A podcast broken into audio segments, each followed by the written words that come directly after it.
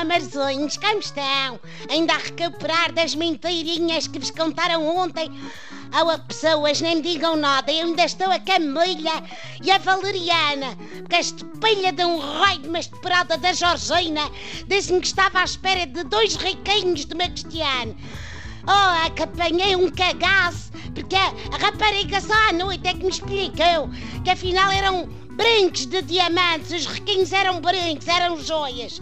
Eu adoro ter netinhos, mas se isto continua, em vez de termos gente suficiente para formar uma equipa de futebol, temos família à vontade para formar um governo. E digo já, nessa contra. Anda todo muito chocado por se ter descoberto que o governo português é uma espécie de colher à ver. É tudo filhos, cunhados e noras, maridos e mulheres, primos e periquitos. Até qual é o problema? O que interessa é o mérito e valor das pessoas e dos periquitos. Na família Aveiro é tudo gente com talento e que trabalha muito, mesmo que seja só um a ter talento e a trabalhar muito. Que é o Cristiano. Na família socialista é o mesmo. Com uma vantagem, o PS não tem de garantir o pãozinho na mesa para os antigos namorados, como o Bloco e o PCP, enquanto que eu continuo a ter de enviar cestas de bananinha da Madeira à Irina e à Nereida. Mas também queria o quê?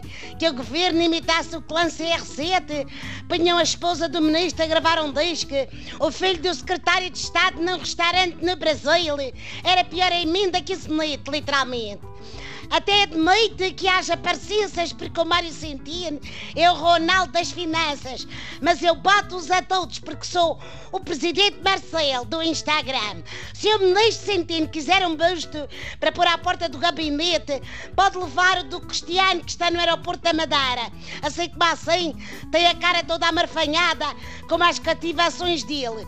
A cortar a aite nas despesas, até a espanhola dos glúteos conseguia o déficit zero. Beijinho à família, à do governo e à minha. E a vocês, estupurados de um raio de uns espelhas de uns coelhos.